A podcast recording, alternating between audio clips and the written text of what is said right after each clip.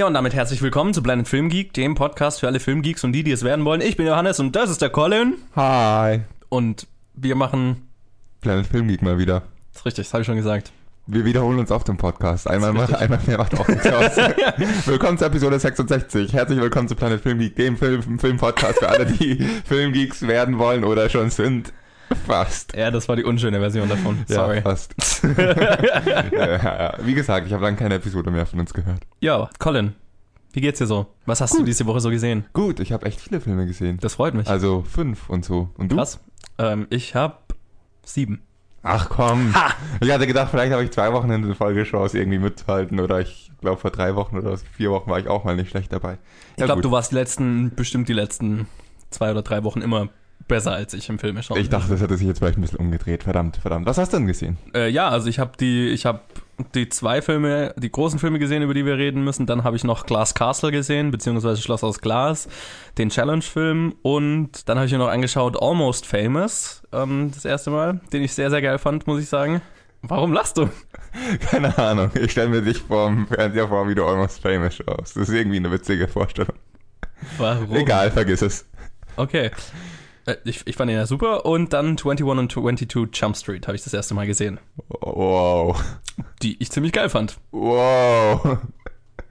Wow, ich fand den echt. Also den 22 habe ich gar nicht angeschaut. Ich Der war glaub, weitaus besser noch also, als der erste. Ja gut, das habe ich auch schon gehört, ich habe 22 nicht mal schauen wollen, weil 21 so scheiße war, meiner Meinung nach. Ich weiß, dass es viele gibt, die mich dafür lynchen werden, aber okay. ich fand den einfach nicht witzig. Interessant, ja. Das war so ein, eine, das waren so seltene Fälle von äh, dieser Art von Komödie, die mir echt getaugt haben. Bei mir war es der häufige Fall von dieser Art von Komödie, die ich einfach nur flach und dämlich finde. Was ist, was ich erwartet hätte eigentlich. Aber okay. Jo. Ja, was hast du so gesehen? Äh, bei vier der Filme stimme ich dir überein und dann habe ich, also äh, die, die wir sehen mussten und Glass Castle und dann habe ich noch äh, Kingsman angeschaut, den ersten. Ah, okay. Ich hatte irgendwie ein paar Gedankengänge, die sich nur beantworten ließen, indem ich den ersten Film wieder anschaue. Und deswegen habe ich das gemacht. Verstehe. Vorbildlich. Absolut. Ich höre nur noch Filme für diesen Podcast. Wenn es nicht Filme wären, wäre das irgendwann anstrengend. Ja, ich überlege. Ach so, ja, genau. Ich habe ja noch ein paar Trailer aufgeschrieben, die ich, die ich kurz erwähnen wollte. Tomb Raider hat den ersten richtigen Trailer bekommen diese Woche. Und ich muss sagen, eh, es hat coole Elemente. Es schaut, wer das die, neues, die neuen Spiele gespielt hat, es schaut eins zu eins vom Look her aus wie die Spiele, was ich sehr geil fand. Ähm, der Trailer hat mich jetzt aber noch nicht so umgehauen, muss ich sagen. Einfach weil es halt nicht wirklich viel gezeigt hat, außer viel Gerenne und Action halt. Aber also wenn du mal das Spiel gespielt hast, ist viel Gerenne definitiv Teil davon. Das ist richtig. Also mein, äh, wenn das jetzt animiert gewesen wäre, wäre es ein Trailer für das Spiel gewesen. Und also ich, ich, ich bin dabei. Und äh, es ist Alicia Vikander, also das, das war ein Bonus. Ja, den Trailer habe ich nicht mitgekriegt. Nicht wegen meiner sonstigen Einstellung, dass ich äh, auch versuche, weniger Trailer zu schauen, sondern weil mich diese Trailer einfach nicht interessiert hat zu diesem Film, muss ich ehrlich sagen. Naja, aber okay. Murder on the Orient Express hat einen zweiten Trailer bekommen, der sehr, sehr geil war. Nicht so geil fand ich wie den ersten, aber der erste war mehr so ein wirklicher Teaser, den ich halt sehr, sehr cool fand. Aber ich bin so gehypt für diesen Film. Finde ich geil. Und dann hat der nächste Wes Anderson-Film, Isle of Dogs, der Stop-Motion-Animationsfilm von ihm, einen Trailer bekommen. Hast du den schon auf die Challenge-Liste von Greg gesetzt? Hat er uns den aufgegeben? Nein, aber da ist Dogs drin, da wird ihn nicht Und in dem Film kommen tatsächlich Hunde vor. Also okay, dann wahrscheinlich nicht, dann wahrscheinlich nicht. Ja, eben. Okay. Außerdem werden wir den ja wahrscheinlich besprechen. Also, ja, ja. Äh, es sollte auch nur ein Versuch sein, unsere regelmäßigen Zuhörer, die das vielleicht mitgekriegt haben, mit Greg und seinen Hunden zu erheitern. Ach, du wolltest einen Witz machen, okay. Ja, genau. Funktioniert in der Regel nicht so gut, wenn ich das mache. ja, der, der, war, der war interessant. Ähm, das war mehr ein Kurzfilm als ein Trailer, aber er war cool. Ja, aber das war's auch schon, äh, was ich so diese Woche Erwähnenswertes gesehen habe. Und dann könnten wir eigentlich loslegen. Ja, Johannes, erzähl mir doch, was Erwähnenswertes passiert ist. Ach so, ja, eine, eine Sache wollte ich noch kurz sagen. Nochmal äh, kurz Dankeschön an Luke für die Special-Episode, äh, die er gemacht hat. Das äh, Special zum Fantasy Filmfest. Ich war schwer beeindruckt, dass das Ganze eine Stunde lang geworden ist. Ich habe auch tiefsten Respekt davor, dass jemand eine Stunde gegen Wand reden kann. Ich habe mich dabei Planet Film Snob wirklich schwer getan. Ja, ich weiß nicht, du tust dich ja irgendwie schwer. Ich ja. könnte es auch. Nee, ich ähm, kann nicht gegen eine Wand reden. Und, und Luke kann das offensichtlich auch sehr gut. Er hat ein äh, interessantes Versprechen fürs nächste Fantasy-Filmfest gemacht, wo er mehr oder weniger in diesem Special versprochen hat, fürs nächste Fantasy-Filmfest alle 40 Filme zu sehen. Das könnte echt ziemlich anstrengend werden, um nicht zu sagen unschaffbar. Es sind ja keine doppelten, also es, die laufen, es laufen nie zwei parallel. Das heißt, man muss, also man muss nur ein Dauerticket kaufen und dann halt, keine Ahnung, eine Woche im Kino wohnen. Bei allem Respekt, ich habe kein Problem damit, vier Tage, äh, an einem Tag vier Filme zu schauen und von morgens bis abends im Kino zu sitzen, aber eine ganze Woche 40 Filme ist mir, glaube ich, zu viel. Also ich möchte nur mal sagen, Luke, wenn du das machst, kaufe ich mir auch eine Dauerkarte, komm nach Stuttgart. Ich schaue mir nicht alle an wahrscheinlich, weil ähm, also sowas wie Kuso oder sowas, äh, wenn ich da schon von vornherein gehört habe, ähm, was der Film ist und das mir absolut nicht taugt, dann werde ich mir nicht anschauen. Aber ich würde wahrscheinlich einen Großteil mitmachen. Also lasst das mal. Wenn ihr das beide macht, dann komme ich auch nach Stuttgart und setze mich in der Bar und bringe ich ab und zu ein Bier vorbei, wenn ihr erschöpft aus dem Kino kommt. Voll gut, voll gut. Das äh, ist, also du hockst eine Woche in der Bar und wir eine Woche im Kino. Okay, und ich jetzt recht überlege, ist Kino vielleicht sogar die bessere Variante. ich meine, ich mache eine Woche Urlaub mit allem, was dazugehört. Okay, verstehe. Ja. Alles klar. So, jetzt können wir aber loslegen. Jo, erzähl mir doch, was Erwähnenswertes passiert ist, um die nicht mehr aktuelle Überleitung von vorher zu zitieren. Ich bin so stolz auf dich. Ja, aber bevor ich euch erzählen kann, was passiert ist, muss natürlich Musik laufen. Ja, und wir fangen an mit ähm, ja, zwei News direkt hintereinander von Stars, von Filmen von vor über 20 Jahren, die in neue Versionen dieses Franchises zurückkehren. Das war viel komplizierter ausgedrückt, als es eigentlich sein hätte müssen. Ähm, in unserer ersten News, Linda Hamilton kehrt für Tim Millers Terminator Reboot, Sequel, wie auch immer man es sehen will, zurück. Ja, und äh, das Terminator-Franchise wird tatsächlich erneut wiedergeboren und dieses Mal kehrt eine der wichtigsten Figuren der ersten beiden Filme zurück, Linda Hamiltons Sarah Connor. Das berichtet der Hollywood Reporter. Seit einiger Zeit ist bereits bekannt, dass der Deadpool-Regisseur Tim Miller den nächsten Film machen wird und James Cameron seit langem wieder die Produzentenrolle übernimmt. Ja, und fast in der gleichen News, Jamie Lee Curtis kehrt für den neuen Halloween-Film zurück. Ja, die Arbeit am neuen Halloween-Film läuft auf Hochtouren mit David Gordon Green als Autor und Regisseur. Doch was bisher wie ein Reboot schien, ist wohl doch keins. Blumhouse gab bekannt, dass Jamie Lee Curtis, die Hauptdarstellerin des Original-Halloween-Films von 78, zu ihrer Rolle als Michael Myers Schwester Laurie zurückkehren werde.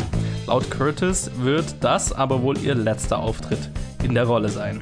Ja, machen wir weiter mit Taika Waititi, der in Gesprächen ist, bei der Akira-Adaption Regie zu führen. Ja, nachdem Jordan Peele kam und ging, ist nun mit Taika Waititi der nächste Regisseur in Gesprächen mit Warner Brothers für die Regie der Anime-Adaption Akira. Der Film würde aber noch ein wenig warten müssen, da Waititi als nächstes die Zweite Weltkriegsdrama die Jojo Rabbit macht für Fox. Und äh, außerdem führt er Co-Regie beim Stop-Motion-Film Bubbles über Michael Jacksons Schimpansen. Und in unserer letzten Story, Gal Gadot macht mit Bradley Cooper den von Max Landis geschriebenen Film Deeper. Nach dem Erfolg von Wonder Woman scheint Gal Gadot auf der Suche nach anderen Rollen, die ihr Können auf die Probe stellen sollen. Der Hollywood Reporter berichtet, dass Gadot in Gesprächen sei, die Hauptrolle neben Bradley Cooper in MGMs Deeper zu übernehmen. Max Landis schrieb das Drehbuch über einen Astronauten, der für eine Tauchaktion in einem neu entdeckten Tiefseegraben engagiert wird und in den Tiefen mit finsteren Gefahren, übernatürlichen Gefahren konfrontiert wird. Regie wird Cornel, ach du Scheiße, Mundrutschko oder so ähnlich führen. Mandruschko. Man, okay, ja. Was, was Colin gesagt hat. Ich habe keine Ahnung, ich habe nur geraten. Ich hoffe, das war richtig, aber es klang richtiger als deins. Ach ja, genau, News, das soll ich ja auch noch was sagen. Jo, ich fasse mal News 1 und 2 zusammen. Ähm, haben wir nicht langsam genug von diesem Franchise, von diesen Filmen? Ich meine, von einem würde ich das sagen, vom anderen nicht. Von welchem würdest du sagen? Das Terminator, finde ich, sollte mal eine Weile ruhen. Okay, jetzt bin ich wenigstens beruhigt. Weil Halloween hat eine Weile geruht. Halloween hat ziemlich lange geruht, das stimmt schon.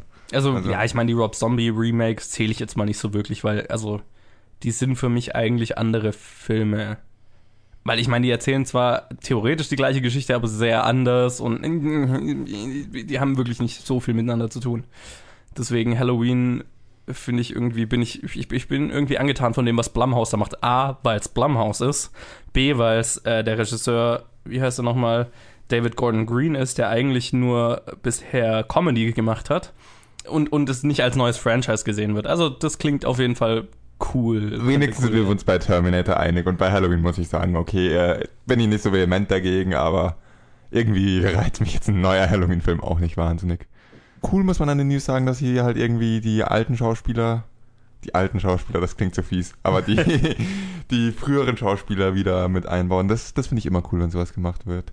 Wenn sowas wieder zusammengeht. Das auf jeden Fall. Ähm, bei Terminator ist mein großes Problem. Terminator ist inzwischen von der Timeline und aus allem Möglichen so fucked up.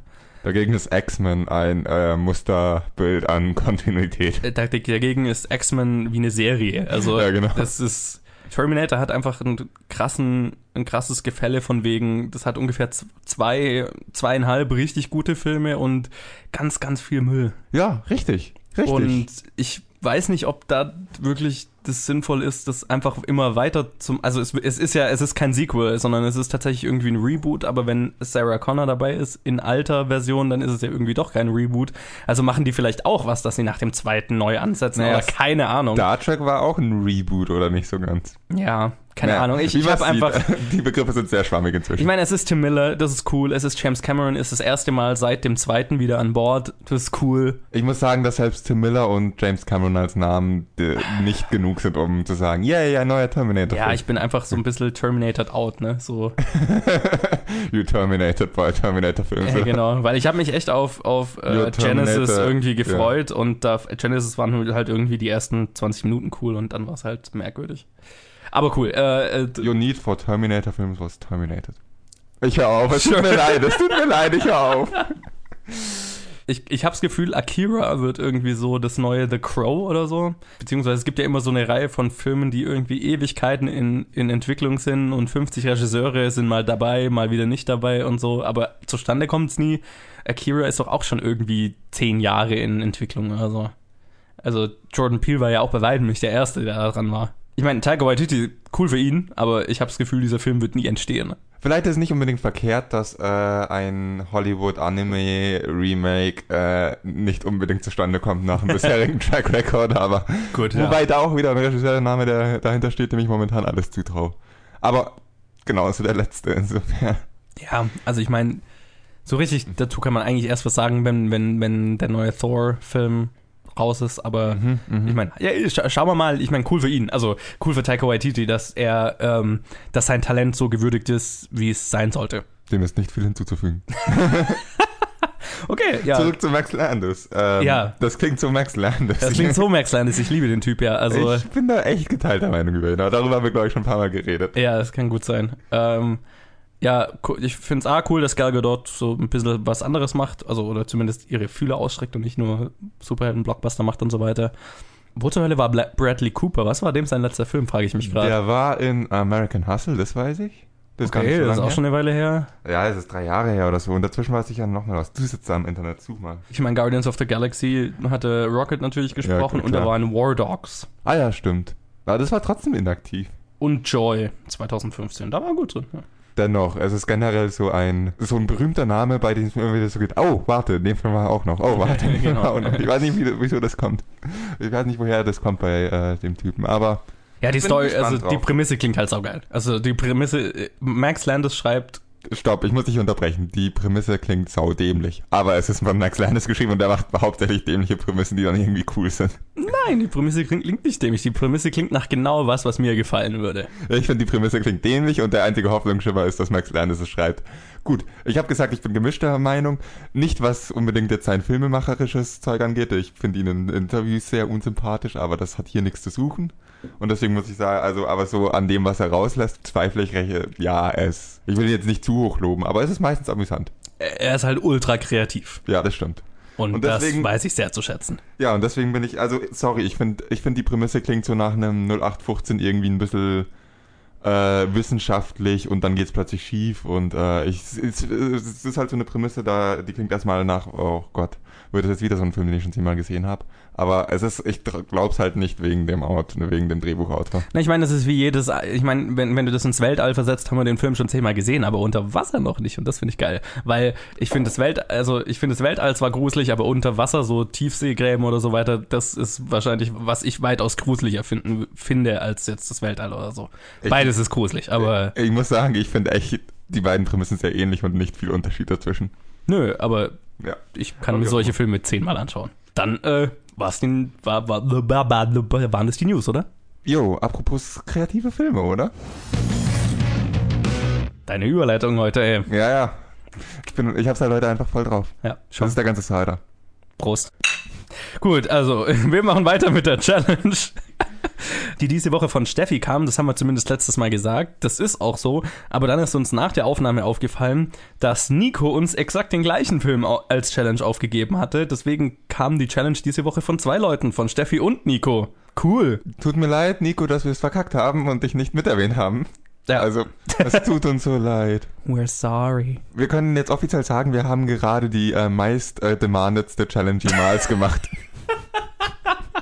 Ja, das ist definitiv der meistgewünschteste Film bisher. Finde ich eine interessante Wahl für den meistgewünschtesten Film. Aber okay, wahrscheinlich ist es nur Zufall. Cool. Äh, ja, also der Film war auf jeden Fall The Voices unter der Regie von Marianne Satrapi, die Persepolis und La Bande de Jotas oder so ähnlich gemacht hat. Und ähm, ist in, mit Ryan Reynolds in der Hauptrolle und außerdem Gemma Arterton, Anna Kendrick und viele mehr. Äh, was ich sehr geil fand, weil es ein krass guter Cast ist, damals noch gar nicht so bekannt, wie sie heute sind alle. Und ja, der handelt auf jeden Fall einem, von einem Typ, äh, dessen bösartige Tiere zu ihm sprechen und der versucht ein Date mit einer Kollegin zu ergattern, was jedoch äh, schnell eine finstere Wendung nimmt. Wegen den bösartigen Tieren unter anderem. Den bösartigen Tieren, eigentlich ist nur ein Eigentlich Typ. äh, ist Eigentlich- die Katze ist Es bösartig. ist mal wieder so ein klassischer Film, der ist eigentlich kein, es ist kein Spielfilm, es ist wie Katzendogs, es ist eine Dokumentation, die beweist, dass Katzen böse sind und Arschlöcher sind und Hunde die Guten sind. Ja, das finde ich gut. Also es ist auf jeden Fall eine, eine, naja, sagen wir mal, Serienkiller-Dramedy oder so in, der- in der Richtung. Fangen wir doch mal mit dir an. Wie fandest du den Film? Was war deine Erfahrung damit? Ja, also irgendwie, ich fand diesen Film gleichzeitig verdammt süß und gleichzeitig verdammt awkward anzuschauen. Ich weiß nicht, ob du das irgendwie nachvollziehen kannst.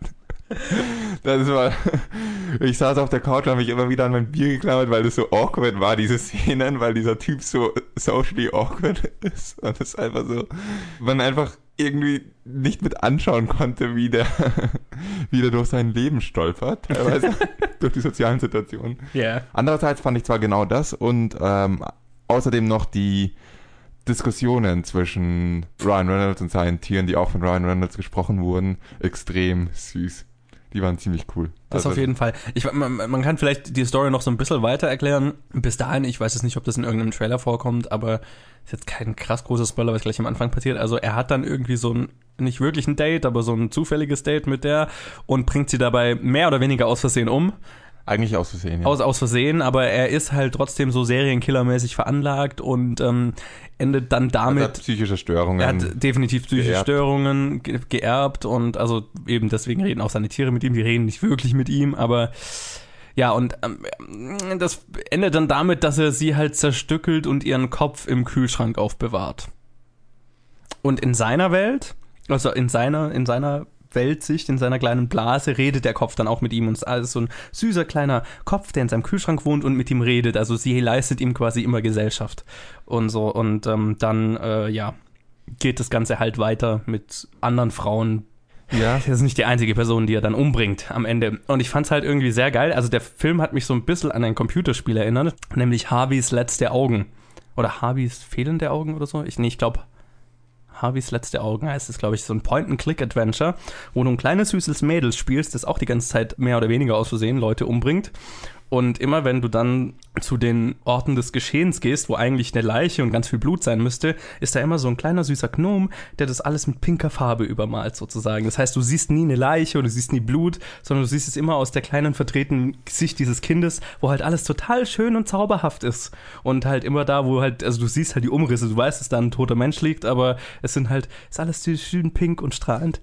Und Das genauso hat, gut. genauso war es ja in diesem Film auch, in Ryan Reynolds Fantasiewelt. Und das finde ich, hat der Film sehr geil gemacht, dass er dann später Stück für Stück immer zeigt, wie die Welt wirklich aussieht. Nämlich auch sein Apartment, weil sein Apartment ist total hell und süße, äh, seine süßen Tiere, die mit ihm reden und so. Und als man es dann wirklich mal sieht, ist es halt total abgeratzt. Du hast überall Tupperdosen mit zerstückelten Leichen und ist alles verratzt und blutig. Und ähm, ja, auch äh, der Kopf von der Frau, die er halt geköpft hat, schaut gar nicht so süß und äh, hergerichtet aus, wie er immer, wie er es immer sieht, weil wenn er mit ihr spricht sozusagen. Und das hat mich sehr daran erinnert.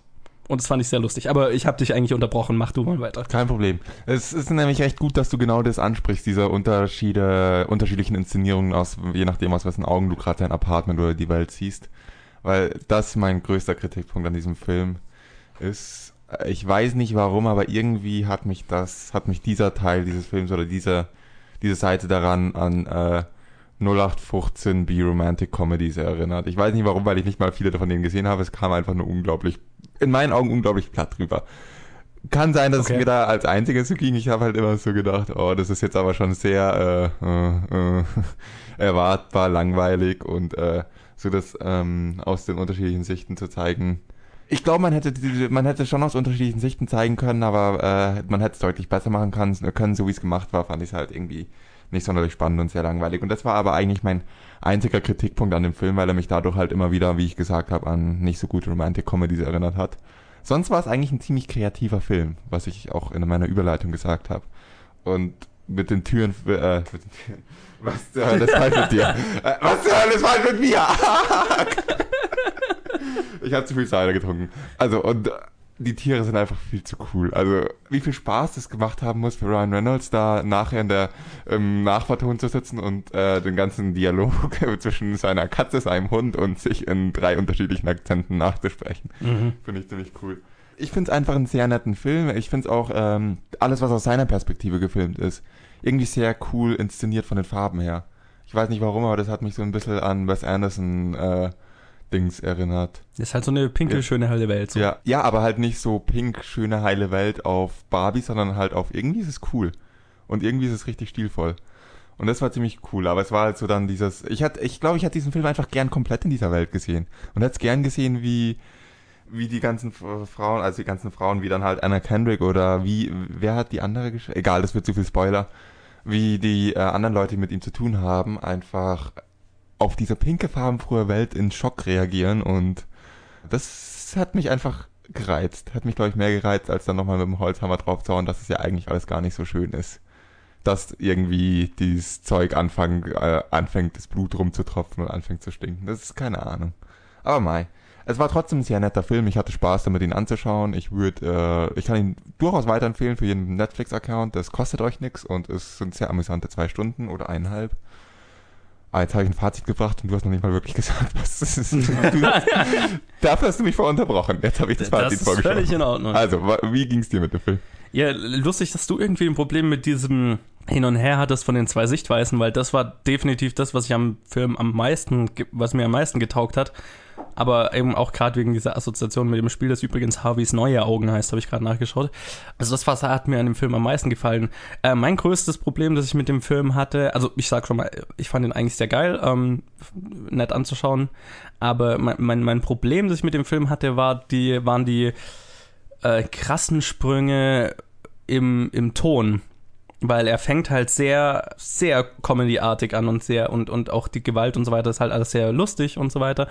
Und dann wird er aber gegen Ende richtig finster eigentlich. Also das ist ja ein, es, es ist am Ende ein sehr fucking düsterer Film. Sorry, wenn ich da reingehe. Ich finde das interessant. Ich habe auch wahrgenommen, was du äh, meinst, dass da Unterschiede sind, aber ich habe im Nachhinein nicht als finsteren, sondern als doch ziemlich cheesigen Film in Erinnerung. Okay. Das ist echt interessant. Also ich habe ihn am Ende dann als sehr, sehr, also gerade wo, wo dann eben so die Unterschiede zwischen seiner Sichtweise und der Realität so stark aufgezeigt werden und ähm, es dann doch sehr um sein, weil es, der Film am Ende ist es, was für mich mehr ein Drama, das um sich mit psychischer Krankheit und so weiter beschäftigt hat. Und ich fand beide Versionen sehr geil. Ich weiß nur nicht, ob die Kombination so ganz geglückt ist, weil es für mich sehr plötzlich, also weil es für mich nie klar war, okay, finden wir jetzt die Gewalt lustig und süß oder finden wir sie absolut drastisch und, und furchtbar. Und das ging für mich immer so hin und her ähm, und, und das hat mich dann so ein bisschen abgestoßen teilweise, weil ich mir gedacht habe, okay, ähm, gerade eben fand der Film noch die Gewalt total süß und lustig und jetzt findet er sie total äh, Horrorfilmartig und so weiter. Ja, das hat sich für mich einfach so ein bisschen ungeschickt erzählt angefühlt. Aber das war auch mein einziges wirkliches Problem, weil ich fand es halt extrem geil, dass da lauter Schauspieler in dem Film waren, die ich sehr geil finde heutzutage, von denen ich nicht wusste, dass sie alle in dem Film waren. Und die damals alle noch nicht so bekannt waren, wie sie heute bekannt sind, aber alle anscheinend sehr, sehr viel Spaß hatten, A, und B, eine echt coole Leistung da gemacht haben. Also für, für Ryan Reynolds war das bestimmt der Spaß seines Lebens. Das war einfach ein cooles Ensemble, das sehr gut zusammengepasst hat. Und klar, ich meine, was du auch schon gesagt hast, die, die Tiere sind halt super. Also alles in allem ein, ein sehr unterhaltsamer Film, ähm, mit so ein paar starken Problemen. Stimmungsschwankungen? Stimmungsschwankungen, genau. Dankeschön. Ich finde es echt interessant, dass du die ansprichst, weil mir ist, mir ist es wirklich nur als äh, ein bisschen Fehlgriff im Ton aufgefallen, dass es plötzlich irgendwie nicht mehr zum Rest des Films gepasst hat. Aber jetzt, wo ich drüber nachdenke, man könnte echt argumentieren, welche der Seiten nicht zu welcher gepasst hat und welche der Hauptteil war. Also ich sag's mal so, also warum es mir so stark auffällt. Ich habe ein ganz starkes Problem damit, wenn ich das Gefühl habe, ein Film glorifiziert Gewalt. Oder ich habe das Gefühl, er findet die gut. Oder er findet, also, ne, weißt, was ich meine. Und ich liebe Horrorfilme und so weiter, aber ich habe immer ein Problem damit, wenn, wenn ich das Gefühl habe, der Film feiert, dass er brutal ist. Das, Ausnahme, wenn es, ähm, also es gibt viele Ausnahmen. Es gibt auch einzelne Filme, die Ausnahmen zu dieser Regel sind. Sonst stimme ich dazu, aber Ausnahme, wenn es äh, gemacht wird, um lustig zu sein. Und dann auch Ge- lustig Genau, es kann, ich meine, deswegen, ich, ich liebe zum Beispiel Zombie-Filme und Zombie-Filme leben für die Gewalt, aber da ist es halt lustig und irgendwie unterhaltsam und es passiert keinen echten Menschen und was weiß ich. Und da, da, das, da kam mein Problem mit den Stimmungsschwankungen, weil A, am Anfang will der Film mir verkaufen, dass die Gewalt lustig ist und dann war ich drin, hahaha, witzig, der hat die umgebracht und es ist alles trotzdem äh, blumig und so weiter und irgendwie süß. Und dann wird's halt total drastisch und dann, nachdem ich das Drastische gesehen habe und dann, nachdem es so eine Art Horrorfilm geworden ist, war es für mich dann quasi unmöglich, das Lustige wieder zu akzeptieren. Verstehst du, was ich meine? Weil dann hat der Film mir gesagt, oh mein Gott, der Typ ist absolut krank und ist furchtbar, was da gerade passiert. Und dann wird wieder die lustige Version gezeigt und dann hatte ich ein Problem damit, das Lustige wieder zu akzeptieren. So war mein Problem mit dem Ganzen. Wenn du verstehst, was ich meine. Ja, ich verstehe, was du meinst. Bei mir ist es halt genau andersrum funktioniert. Ah, okay. Also ich verstehe, was du meinst, aber ich, deswegen finde ich es so interessant, dass du es ansprichst, weil in meinem Kopf ist es gar nicht so angekommen, dass das vielleicht auch einfach ein düsterer Film Aber hatten wir alle schon. Ja, also, also interessant auf jeden Fall die zwei Perspektiven, aber es ist, es ist definitiv ein cooler Film und ich bin froh, ihn gesehen zu haben. Wie gesagt, ich habe ja letzte Woche schon gesagt, ich wollte ihn jetzt schon seit einer Weile mal sehen, nachdem ich ihn mal irgendwo davon gehört hatte und bin froh, ihn gesehen zu haben und bin froh, in meiner Sammlung zu haben. Coole Sache. Danke, Steffi und Nico. Gerne. Oh, warte, das bin ich nicht. Ja, wollen wir schauen, was unsere nächste Challenge ist. Ja, und unsere nächste Challenge kommt von Eva. Danke Eva auf jeden Fall dafür schon mal. Und ist der Film American Ultra, den ich schon gesehen habe, du aber noch nicht. Richtig? richtig, richtig. Und wie passend, weil er ist geschrieben von Max Landis, über Das den wir ich vorhin. sagen. Oh. War nichts. Du Dann- hast eh okay, den ganzen okay. Informationsteil. Dann gib jetzt du deine. Nein, jetzt will ich nicht mehr. Jetzt hast du schon gesagt. Okay, der ist geschrieben von Max Landis. Ich habe ihn damals im Kino gesehen, du hast ihn verpasst und wir reden nächste Woche drüber in der Challenge. Ja, also, wir machen das Kino der Woche und reden über die Filme, die blablabla diese Woche rausgekommen sind. Es waren auf jeden Fall, wir haben beide drei Filme gesehen. Das kommt auch nicht so häufig vor, dass wenn jemand noch einen extra Film sieht, dass den der andere auch gesehen hat. Deswegen coole Sache diese Woche und langes Kino der Woche auf jeden Fall. Ja, wir reden über Kingsman, The Golden Circle, The Lego Ninjago Movie und Schloss aus Glas, beziehungsweise Glass Castle. Ja, Colin, ich überlasse dir mal den Anfang. Womit möchtest du anfangen? Also wir fangen für mich vollkommen logisch und wir machen das nach aufsteigender Größe des Releases mit äh, und fangen mit Glass Castle an, machen danach Lego Ninjago Movie und danach Kingsman 2. Mom, Dein Dad sagt, er hätte dich neulich abends in einem Taxi gesehen. Du hättest so getan, als wären wir gar nicht da. Du solltest dich nicht für uns schämen, nur weil wir uns für einen anderen Lebensstil entschieden haben als du. obdachlos zu sein in New York City ist keine Entscheidung für einen anderen Lebensstil. Tja, wenn wir uns öfters sehen würden, wüsstest du, dass wir etwas ganz Wunderbares in der Lower East Side haben. Laurie hat gesagt, ihr haust illegal in einem verlassenen Gebäude. Das klingt gefährlich, Mom. Wann hast du deinen Sinn für Abenteuer verloren? Ich habe jetzt ein bisschen Geld. Ich kann euch helfen, wenn ihr wollt. Uns geht's gut. Du bist diejenige, die Hilfe braucht. Sieh dich an. Deine Werte sind ganz durcheinander. Colin hat gesprochen, so machen wir's. Wir fangen an mit Glass Castle. Das ist ein relativ kleiner Film unter der Regie von Destin Daniel Cretton, äh, der so Klassiker gemacht hat wie Short Term 12 und I Am Not a Hipster. Und es spielen mit ein ziemliches, äh, ziemlich cooles Ensemble aus Brie Larson, Woody Harrelson und Naomi Watts und Ella Anderson unter anderem. Und ja, der Film handelt von einem jungen Mädel, das in einer ziemlich kaputten Familie eigentlich groß wird weil die Eltern so ein bisschen so Nonkonformisten sind, halt immer unterwegs, die geht auf keine Schule und so weiter. Und ähm, ja, und springt immer so hin und her zwischen ihr als Kind, dem was, dem, was sie da erlebt hat, und ihr als erwachsene Frau, wie sie dann damit klarkommt mit ihren Eltern dann und was sich da so ergibt. Das war sehr kryptisch formuliert, ich hatte, ich hatte es noch nicht ausformuliert. Äh, Co- Colin, rette mich. Das ist jetzt echt scheiße, weil ich gerade eine Bad Movie Synopsis geschrieben habe. Worum geht's? Ich wollte Also- eigentlich mit deiner Meinung zum Film anfangen, Also, ich aber dachte, ich soll jetzt den Film nochmal zusammenfassen und wusste auch nicht genau, was du zusammengefasst hast. Ähm, ich fand ihn nicht schlecht, um mal so viel zu sagen.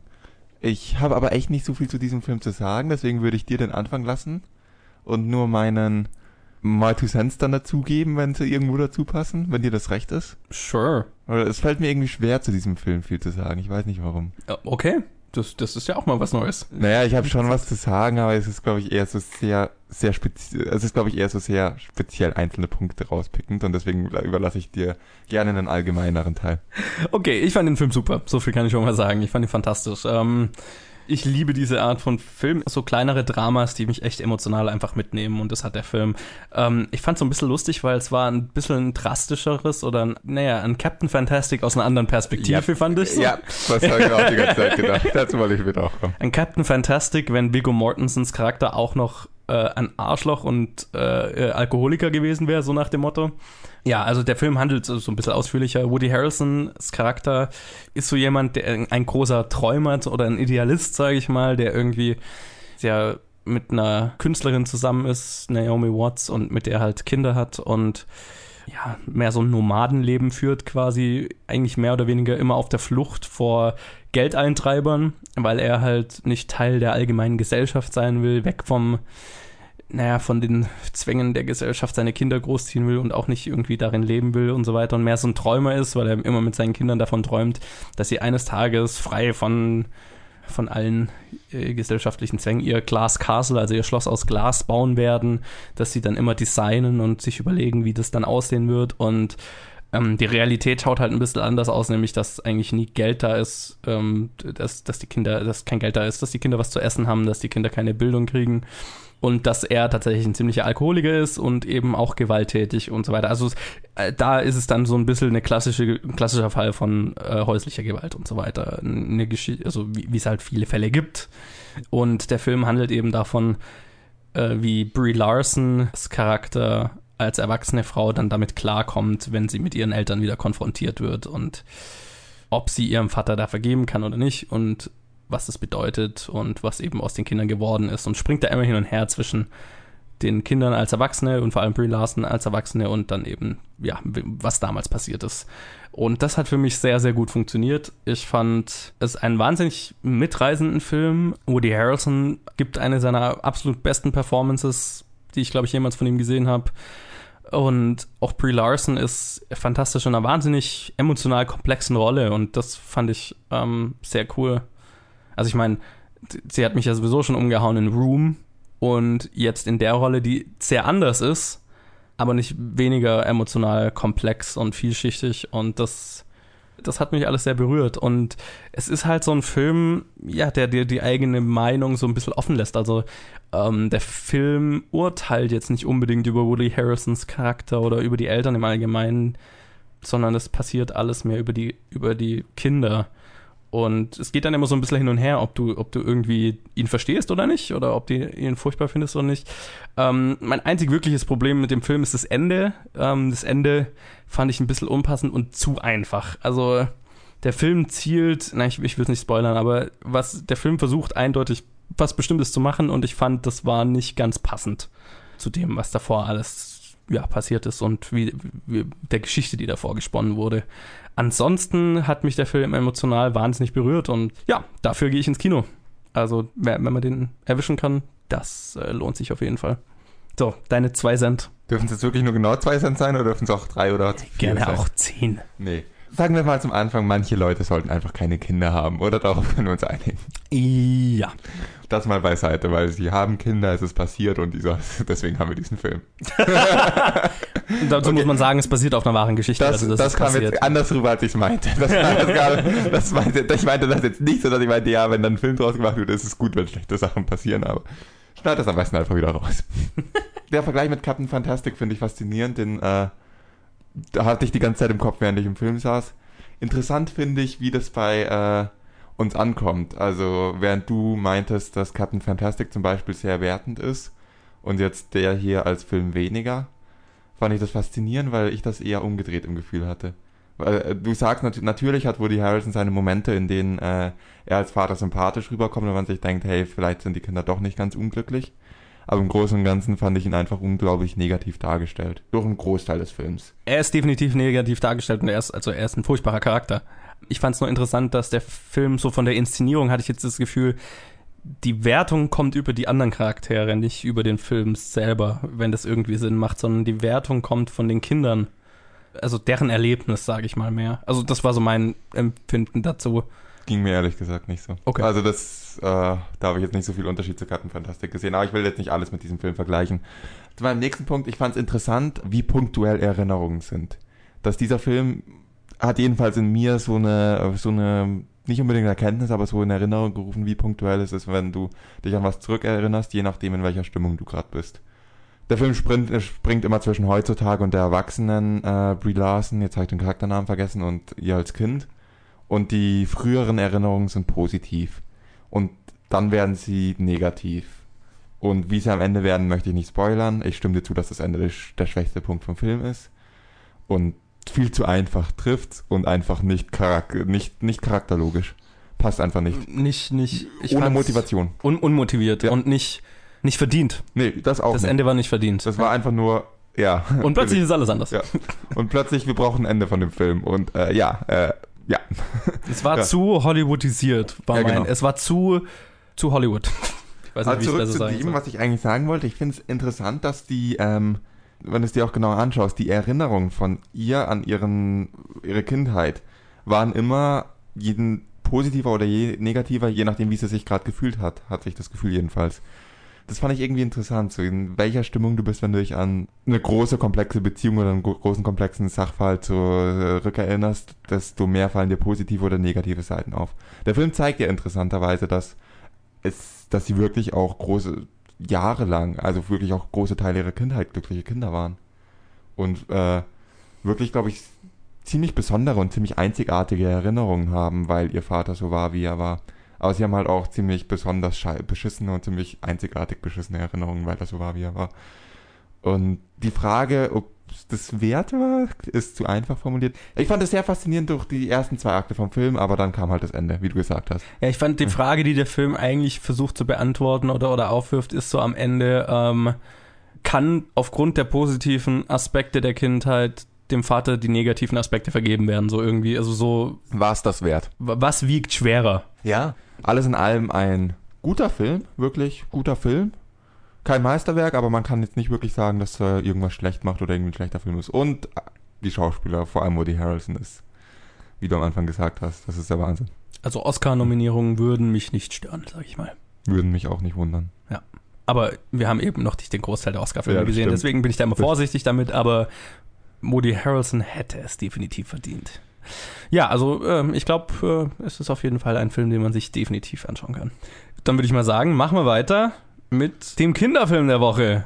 Yay! Ihr habt die Kraft, die Schlacht zu gewinnen, ohne zu kämpfen. Wenn ihr euren Geist benutzt, braucht ihr eure Mechs und Maschinen nicht.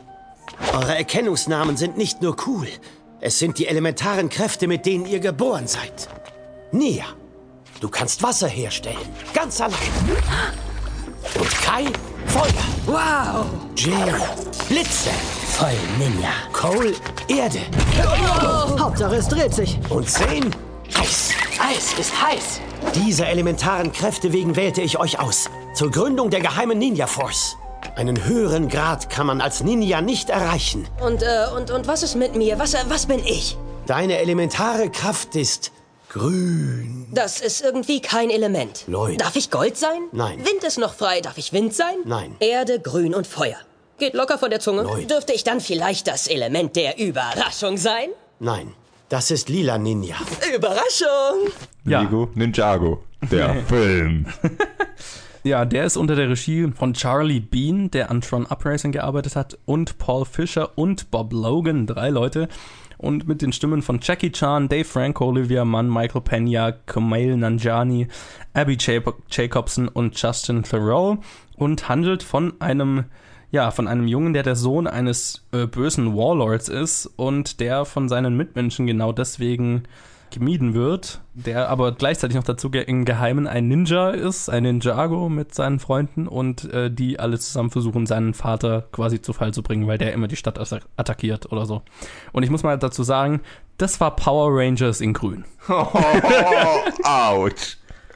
Na komm Ja. schon, du hast eine Gruppe von Teenagern, Ja, die ja. irgendwie coole, recht, aber- coole Dinosaurier, Du hast Roboter vollkommen steuern. recht, aber der Hauptcharakter ist The Green Ninja. Dieser Spruch mit das Grün tat ein bisschen weh. Achso, ja, das war nicht mal Absicht. Was? Das, was? Das war nicht mal Absicht, das war so Holzhammer und schmerzhaft, das muss doch Absicht gewesen sein.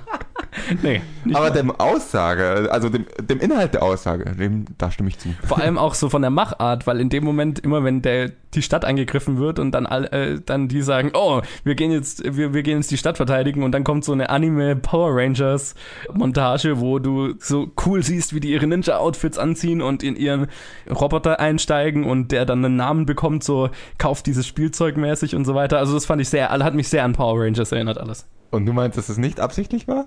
Nicht, nicht Garant, das, das, das, natürlich ist es Absicht, ich wollte es nochmal erwähnt haben. Ja, ja. Das waren die Lego, Lego Power Rangers und weil, Ja. ja, also. Alles klar. Aber die Lego haben wahrscheinlich keine Rechte an Power Rangers, weil es da eh schon Figuren gibt. Richtig, genau. was Das Gleiches ist quasi die Lego-Version von Power Rangers. Ja. Das, das, das, das war eigentlich diese ganze zwei Minuten Erklärstrecke, war nur dazu da, dass ich sagen wollte, das war Legos Version von Power Rangers. Manchmal sollten wir uns vorher überlegen, was wir sagen und weniger drauf loslabern. Dann wäre die Inhaltsdichte vielleicht ein bisschen höher in diesem Podcast, aber es wäre weniger unterhaltsam. Aber das wäre ja professionell, genau. Das sind wir nicht.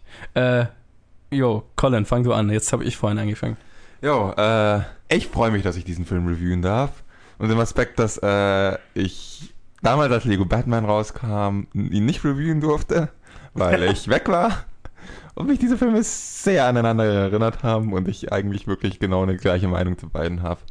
Der Film ist schon unterhaltsam, da kann man nichts sagen und ist eigentlich ziemlich unterhaltsam. Ich glaube, ich wäre nicht enttäuscht, wenn ich nicht den Lego Movie gesehen hätte.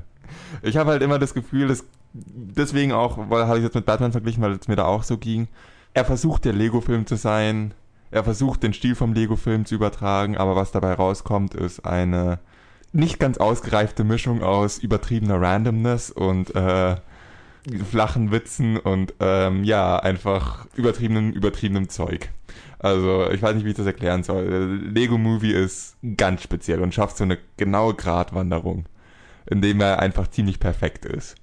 Und er macht jetzt nicht so viel anders als Lego Batman oder Lego Ninjago, aber er schafft halt diese Gratwanderung genau perfekt. Vielleicht auch, weil es der erste war, weil man es nicht erwartet hat und weil man jetzt in Lego-Filme mit einer gewissen Erwartung reingeht und es dann natürlich schwer ist, schwer ist zu erfüllen. Das muss man den Filmen auch mal zur Verteidigung geben. Aber ich habe halt das Gefühl beim Lego Ninjago gehabt, sie versuchen, ihn zu kopieren, schaffen es nicht. Es ist eine billige, es ist eine äh, billige, verdünnte Version davon. Und das ist immer noch ziemlich unterhaltsam. Das muss man auch dazu sagen. Äh, was ich cool fand an dem Film ist, dass sie wieder einen Realitätsbezug eingebaut haben. Das hat mir nämlich beim Batman-Film gefehlt und ähm, ich kann jetzt die ganze Zeit negativ über diesen Film reden. Ich habe auch sehr negativ über einen Lego Batman-Film geredet im Nachhinein, aber ich würde ihn dann trotzdem wieder eigentlich jedem empfehlen anzuschauen, weil er doch ziemlich witzig ist. Ich weiß nicht, wie es dir damit geht. Ja, also ich sag mal schon mal vorweg, also wer mein, ihr habt ja unser mein Review zu Lego Batman gehört. Ich finde ja Lego Batman fantastisch und wirklich fast auf einer Stufe mit dem Lego-Film. Ich kann nicht so wirklich verstehen, warum du ihn so furchtbar fandest. Ähm, und deswegen muss ich sagen, ich glaube, ich hätte Lego Ninjago ganz geil, also wirklich geil gefunden, wenn ich elf gewesen wäre, wenn ich, als ich ihn geschaut habe. Das ist schon die Kinderversion von einem Lego-Film. So war so mein Gefühl. Muss ich dir zustimmen, das hatte ich beim Batman-Film eben auch. Nee, bei Ba- ja, bei Batman hatte ich halt wirklich, Batman hat mich durch die, also habe ich eigentlich zwei Stunden durchgelacht, weil ich ihn so geil fand und das ging mir jetzt halt bei dem nicht. Ähm, ich muss dir in vielen Punkten zustimmen. Ich fand ihn, glaube ich, ein bisschen noch weniger unterhaltsam als du, einfach weil ich das Gefühl hatte, dass ich halt einfach das falsche Zielpublikum war, weil es war schon sehr auf Kinder zugeschnitten, sage ich mal. Du hast gesagt, es hat so auch wieder so einen Realitätsbezug, den habe ich jetzt bei Batman nicht vermisst. Hier hätte ich ihn auch nicht vermisst, weil ich fand den Realitätsbezug tatsächlich ziemlich schwach. Der hat für mich nicht so wirklich funktioniert, auch weil er halt sehr cheesy Kinderserienmäßig war. Also nicht besonders geil durchdacht und gemacht, fand ich jetzt. Es war sehr cheesy, sehr cringy, keine Ahnung. Hat, hat für mich nicht wirklich funktioniert. Der einzige Realitä- Realitätsbezug, der für mich funktioniert hat und gleichzeitig mein Lieblingsteil des Films war, war die Katze. Die hatte ich da eigentlich mit eingeschlossen in dem, was ich als Realitätsbezug meinte. Ah, okay, weil, ich Weil meinte jetzt das- den Prolog und den Epilog ist, sozusagen. Ja, das ist halt klar dazu da, um die Szene zu kopieren aus dem Lego-Movie, wo dann Vater und Sohn reden. Und während sie Klar. beide im Lego-Movie halt wirklich einen Sinn hat und die Story vorantreibt, dass sie halt hier dazu, da um den Realitätsbezug aus Lego-Movie zu kopieren. Ja, im, im Lego-Film hat es halt tatsächlich Herz gehabt und wirklich, ähm, ich würde nicht mal sagen, der Lego-Film hat Tiefe, das hat er auch, wobei die, ich die Tiefe im Lego-Film jetzt sehr plump finde. Aber der, was der Fil- Lego-Film vor allem eins hat, ist Herz. Also das Ja. ist ein wahnsinnig, na, ein wahnsinnig schöner Film von der Geschichte her und nicht nur die Geschichte des Hauptcharakters, des animierten Hauptcharakters, sondern auch eben die menschliche, die Rahmenhandlung dazu ist sehr schön einfach und das war, hat, den, hat dem Film jetzt gefehlt. dadurch, dass äh, der Lego-Film halt wahrscheinlich der erste war und Leute halt dahinter standen mit einer guten Idee und einem gut durchdachten Konzept und die richtigen Leute dahinter standen, sonst würde jemand, äh, jeder sagen, hey ihr Idioten, warum wollt ihr einen zwei Stunden Lego-Film machen? Aber sie hatten ein Konzept, das überzeugt, sie waren die richtigen Leute und sie haben einen runden Film gemacht. Und die Filme, die danach kamen im Lego-Universe, nenne ich es mal, waren für mich einfach nur dieser, ganz stark der hier, eigentlich auch ganz stark Batman. Beide waren äh, einfach nur eine Kopie, die äh, versucht hat, das jetzt zu reproduzieren, aber es nicht, nicht gemacht hat.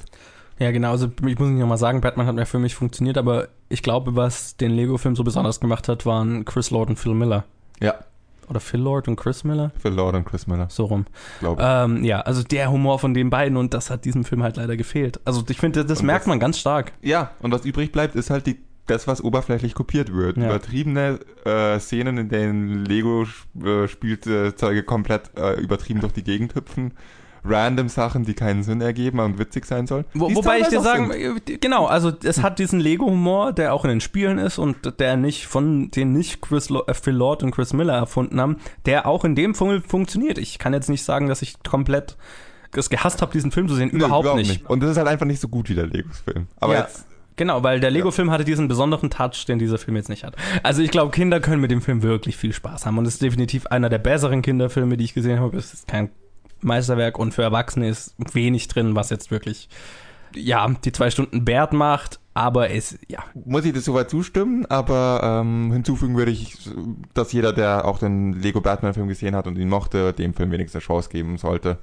Weil ich da echt nicht so viel Unterschied drin sehe. Aber das kann dann jeder für sich selbst entscheiden. Ja, dann machen wir doch weiter mit dem dritten Film, oder?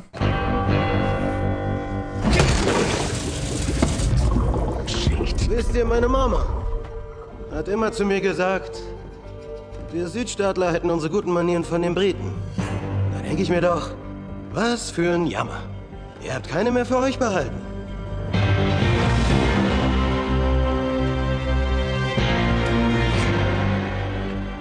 Wohl noch nie was von Anklopfen gehört. E eigentlich haben wir eine Einladung, nicht wahr? Ja. Ach, ist das so? Ja, ja, und zwar in Form einer Flasche. Wir sind von Kingsman, der Schneiderei in London. Sagt Ihnen vielleicht was. Oh, von Kingsman. Ja. Ha. Da habt ihr auch die vornehmen Anzüge und die schicken Brillen, her, die ihr tragt. Richtig. So ist es. Ihr seht total scharf aus. Ich fasse das mal zusammen. Klingt nämlich abenteuerlich. Zwei gewöhnliche Schneider. Knacken ein hochentwickeltes biometrisches Sicherheitssystem und das bloß mit Hilfe einer Uhr.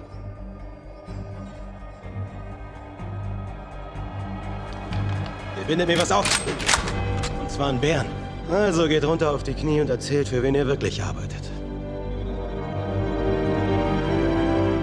Wir reden über Kingsman The Golden Circle unter der Regie von Matthew Vaughn, der Kingsman 1, Kick-Ass und X-Men First Class zum Beispiel gemacht hat. Und es sind mit dabei Taron Egerton, Colin Firth, Mark Strong, Gillian Moore, Channing Tatum, Jeff Bridges, Halle Berry und Pedro Pascal unter anderem.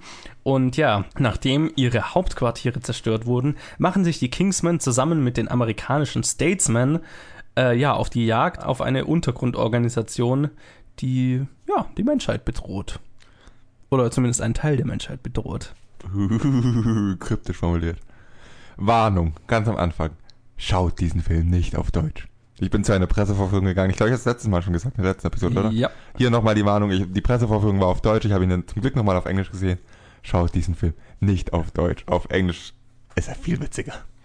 Das lässt Ja. sich nicht übersetzen, dieses Akzente. Lassen sich einfach nicht übersetzen. Nee, also das, ja, ich sag's ja jedes Mal, in Deutsch geht halt ganz, ganz viel verloren und unter anderem eben auch Charakterisierung durch Dialekte und Akzente.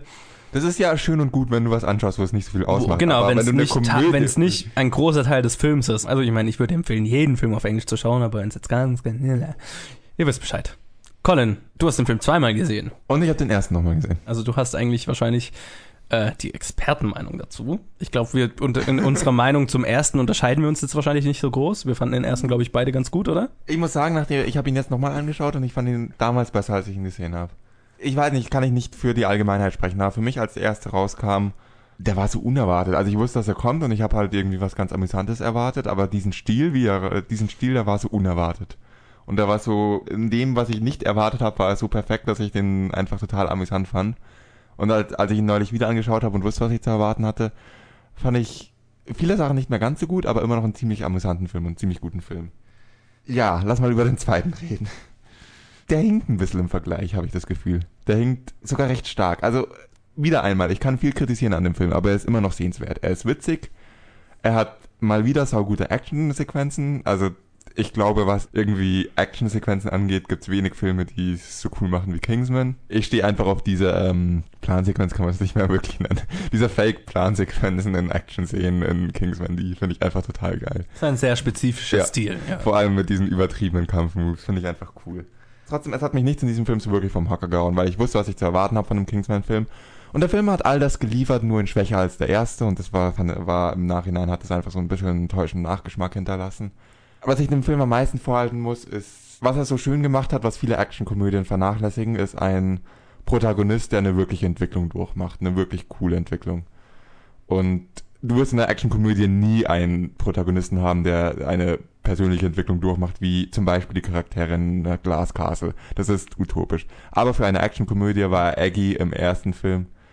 Ja, das ist die Entwicklung vom Cockney-Sohn im Endeffekt, der zum Gentleman Kingsman wird. Also es war My Fair Lady of Action. Ja, auf jeden Fall ist so eine Entwicklung drin. Und im zweiten ist es halt, er ist von Anfang an der coole Gentleman-Spion. Was diesen Film so witzig macht, ist eine, hauptsächlich eine, den ersten Film so witzig macht, ist hauptsächlich eine Parodie von äh, alten Spionagefilmen. Und der zweite wirkte selber weniger wie eine Parodie von alten Spionagefilmen, sondern wie ein alter Spionagefilm. Und hat da ganz leicht diese Grenze überschritten. Da irgendwie kann man sich, denke ich mal, auch einfach einen Roger Moore-Film, äh, James Bond-Film anschauen. Hat genauso viel Parodie von James Bond wie in Kingsman 2. Sehr gut formuliert. Wie ging's dir mit diesem Film? Ja, ich glaube, wir, wir sind uns da relativ einig. Ähm, auch, glaube ich, bei unserer Meinung zum ersten. Ich glaube, ich habe den ersten auch mehr gefeiert beim ersten Mal schauen als beim zweiten Mal dann.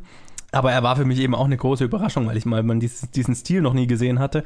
Und weil, wie du gerade gesagt hast, der erste einfach eine sehr intelligente Parodie auf Spionagefilme, vor allem James Bond eben war. Also Matthew Vaughn hat halt einen bestimmten Stil und, und in Kingsman hat er den halt so richtig aufs Maximum getrieben. Und ich bei Matthew Vaughn habe ich immer so ein bisschen, Matthew Vaughn ist für mich immer eine Gratwanderung. Weil ich ja vorhin gesagt habe, zum Beispiel, ich habe immer ein Problem damit, wenn Gewalt irgendwie glorifiziert wird oder gefeiert wird oder sowas. Und Matthew Vaughn läuft immer bei mir auf so einem schmalen Grat bei Krassheit, um krass zu sein. Verstehst du, was ich meine? Ja, Also, ich verstehe, was du meinst. Der läuft ja immer auf einer Gratwanderung, wo ich es noch lustig finde. Und er tritt definitiv immer wieder drüber. Und in dem Film ist er mehr, drüber getreten als im vorherigen, sage ich mal. Das finde ich interessant, das ist der erste Film, bei dem mir das so ging. Okay. Also, welche, welche Filme, wenn ich jetzt rein Interesse halber reingrätschen darf, welche Filme von Matthew Vaughn haben dich da gestört oder war, fandest du nicht Eigentlich gut? nur Kingsman, weil zum Beispiel Kickers und so weiter oder X-Men X-Men First Class hat das eigentlich gar nicht. Ja, genau. Aber äh, Kickers hat mich, hatte, hat, hatte ich eigentlich nie solche Momente. Es war wirklich nur der erste Kingsman. Okay. Also der erste, was den ersten so charmant gemacht hat, ist diese My Fair Lady Story, dieses ähm, vom ja, vom Kleinganoven aus dem Plattenbau hin zum Gentleman-Spion. Das war cool. Die einzigen Herausforderungen oder die einzigen Charaktermomente, die er hier in dem Film hat, ist, dass seine Freundin, also dass er mit seiner Freundin quasi Probleme hat oder so. Was ich sehr lustig fand, weil das Ende vom ersten Kingsman war ja auch so ein Schockmoment, wo ähm, die schwedische Prinzessin zu ihm sagt, Wenn ihr den Film geschaut habt, wisst ihr es ja, wir wollen es jetzt hier genau, nicht es erwähnen. ist, es ist ein, äh, ja, das war auch so ein Moment, der sehr drastisch, aber auf sehr intelligente Art und Weise fand ich James Bond verarscht hat. Und ja, in dem Film haben sie es weitergeführt, nämlich hier sind die beiden zusammen. Und das fand ich sehr interessant. Also, das fand ich sehr cool, dass sie das gemacht haben.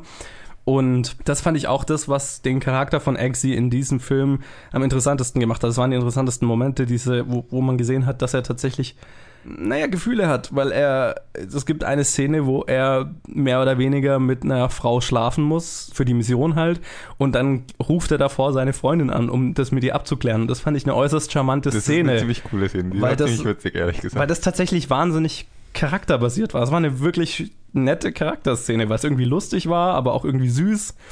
Und weil man es nicht erwartet hat, weil man ihn halt so als James Bond-Verschnitt äh, immer, immer so im Kopf hat, der halt klar mit der Frau schlafen würde, was die Mission erfordert, so in Anführungszeichen, weil James Bond schläft sich ja in den ganzen James Bond-Filmen mit hunderten Frauen und äh, hat, es ist überhaupt kein Problem damit. Und in dem Film hat so ein bisschen Konsequenz oder so ein bisschen Tiefe halt. Und das fand ich nett. Das, aber das war halt auch leider das Einzige, dass sein Charakter so wirklich an Charaktermomenten hatte, leider.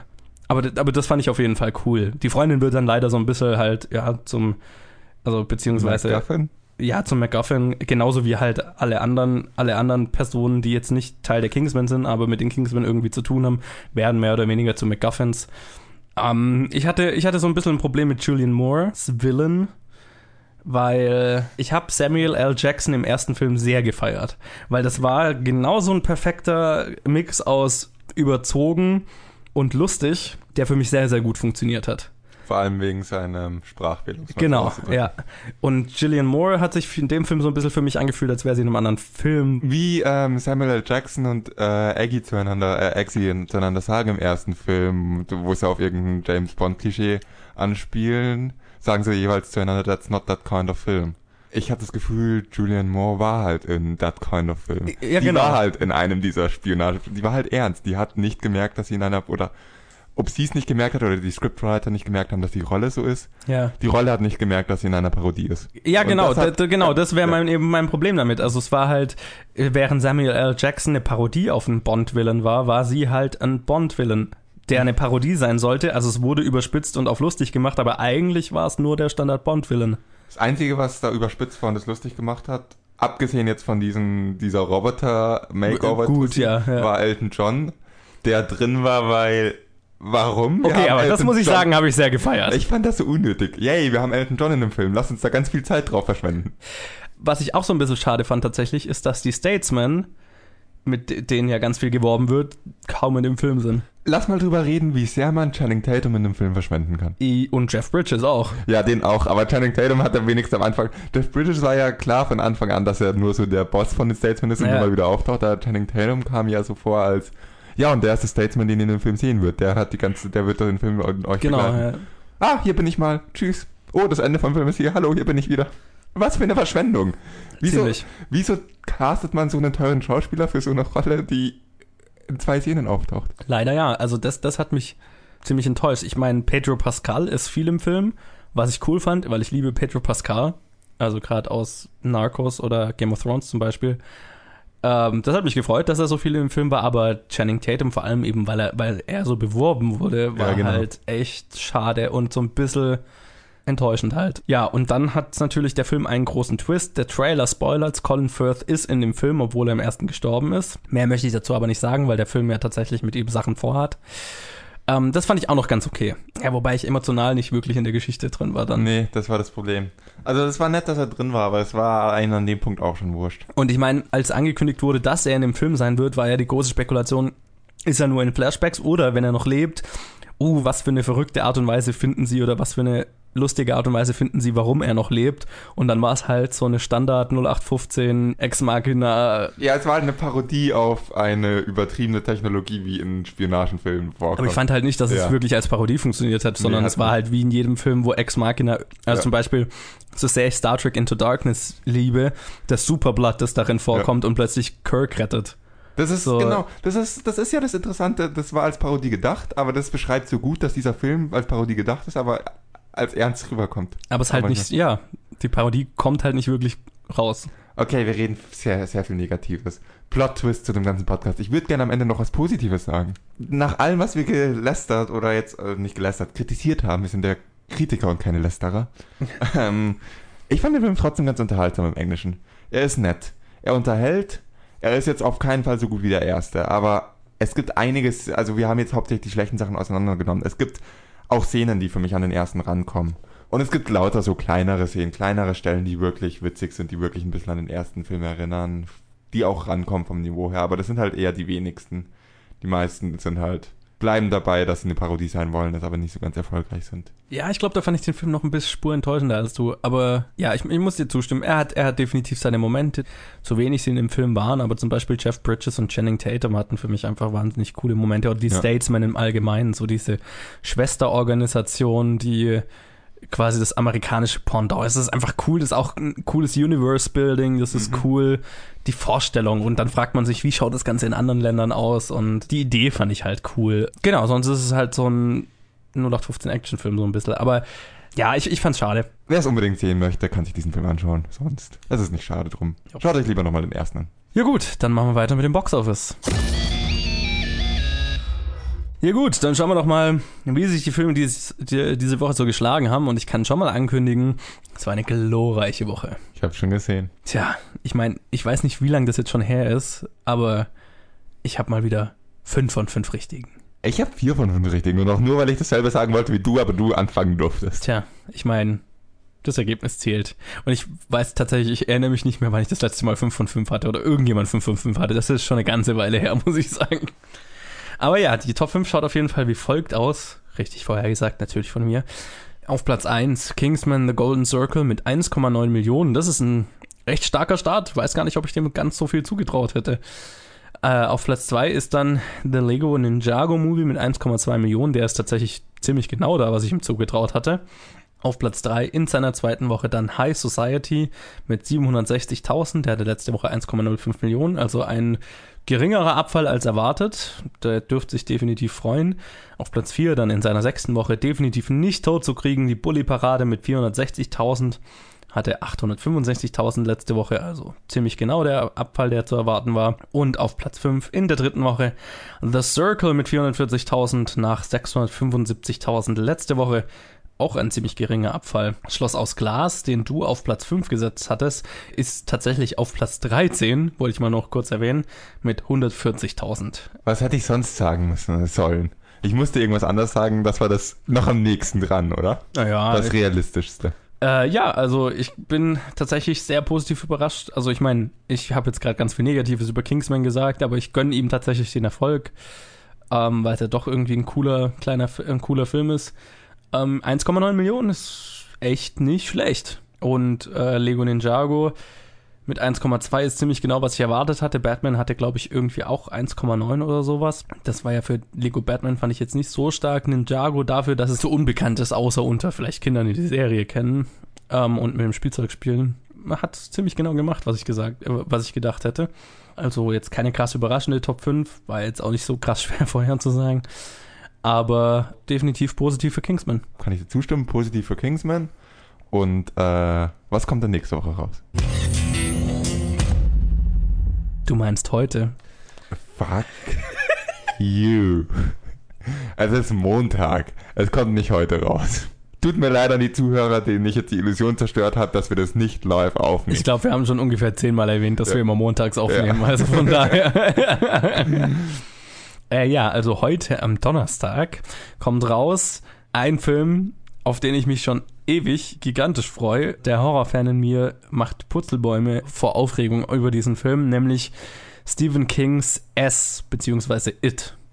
Unter der Regie von Andy Muschietti, der Mama gemacht hat, ein Horrorfilm, den ich sehr, sehr gefeiert habe. Und mit Bill Skarsgård in der klassischen Rolle als Pennywise, der Clown. Und außerdem noch Jaden Lieberer, Finn Wolfhard, den man aus Stranger Things kennt, Sophia Lillis, Jack Dylan Grazer, Jeremy Ray Taylor und Joseph Jacobs und viele mehr. Also ein ziemliches Ensemble an jungen, talentierten Schauspielern.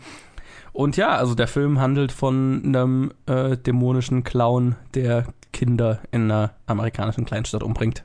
Und schaut nicht nur fucking gruselig aus, sondern tatsächlich auch nach einer guten Story weil es so ein bisschen einen Coming-of-Age-Charakter hat. Also die Kinder schauen halt wahnsinnig cool aus zusammen. Ich bin begeistert von den Trailern, muss ich wirklich sagen. Mhm. Also als Nicht-Horror-Fan und jemand, der vor allem, ja, von den meisten, vor allem größeren Horror- oder ähm, bekannteren Horrorgeschichten, wenn die verfilmt werden, eher enttäuscht ist, muss ich sagen, dass die Trailer wirklich cool aussehen. Es ist viel Jumpscare passiert, das muss man dazu sagen, und das ist was, was ich neg normalerweise negativ anmerken würde, aber es sind fucking gute Jumpscares, das muss man halt auch dazu sagen. Dann noch hoffe ich, dass der Film an sich ein bisschen nicht durchgehend so viele Jumpscares bringt und ein bisschen anderen Horror reinbaut, aber daran zweifle ich eigentlich überhaupt nicht. Ich bin sehr gespannt. Außerdem kommt noch raus ein weiterer Animationsfilm, nämlich Cars 3, auf Deutsch Cars 3 Evolution von Brian Fee und mit den Stimmen von Owen Wilson, Christella Alonso, Chris Cooper, Nathan Fillion, Army Hammer und vielen mehr. Und ist logischerweise der dritte Teil in der Cars-Reihe von Pixar wo ich sagen muss, den zweiten habe ich nicht gesehen. Den ersten habe ich als Kind ein einziges Mal gesehen, fand ihn damals natürlich geil, weil als Kind findet man sprechende Autos geil. Kann jetzt aber nicht sagen, dass ich wirklich viel von den Filmen weiß noch. Ich habe die Filme natürlich auch als Erwachsener gesehen und zwar beide. Es wäre eine Überraschung, wenn nicht.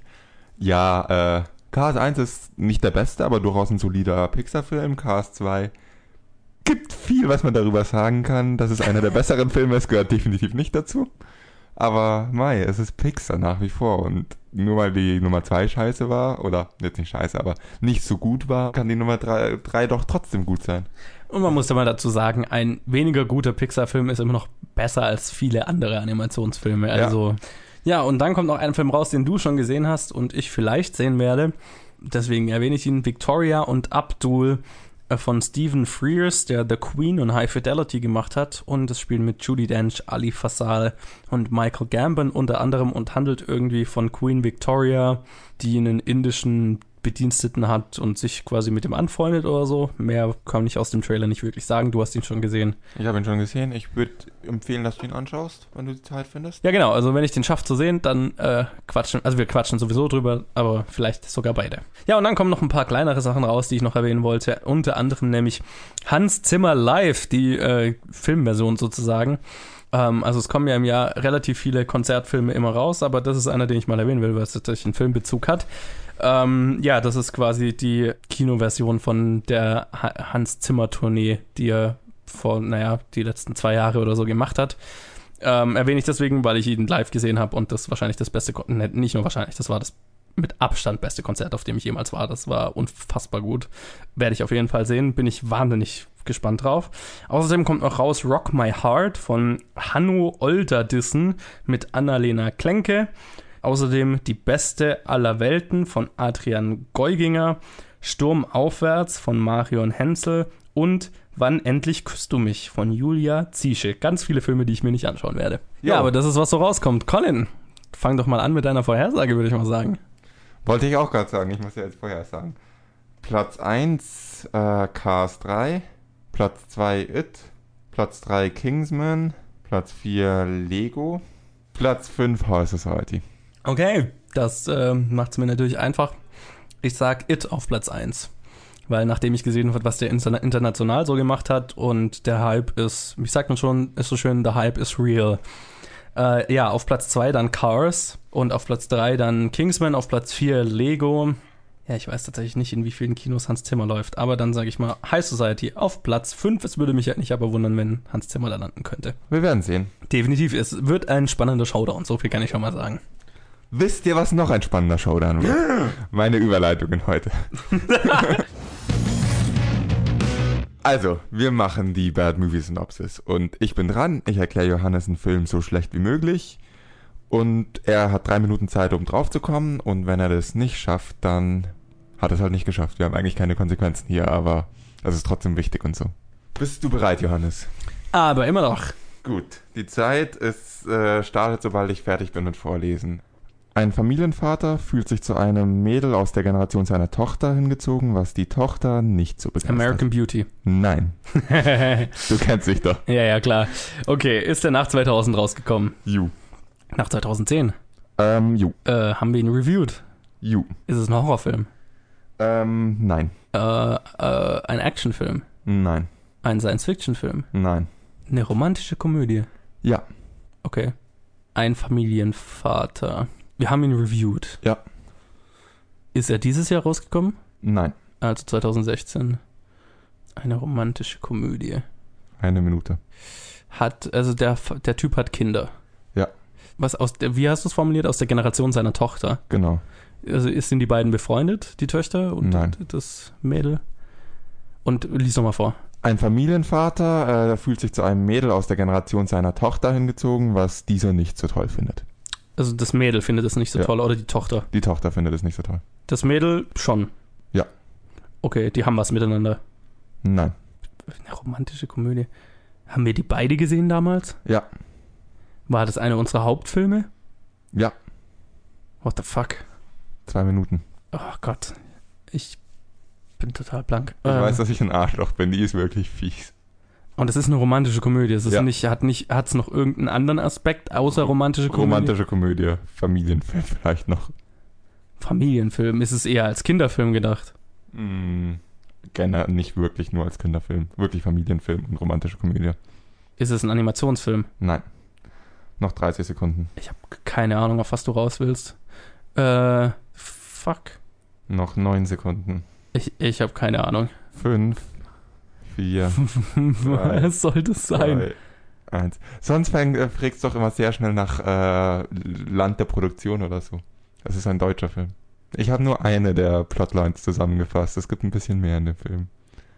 Bulli-Parade? Es kommt theoretisch Hä? ein Flüchtling drin vor. Das ist einer deiner Lieblingsfilme 2016. Willkommen bei den Hartmanns. Ja.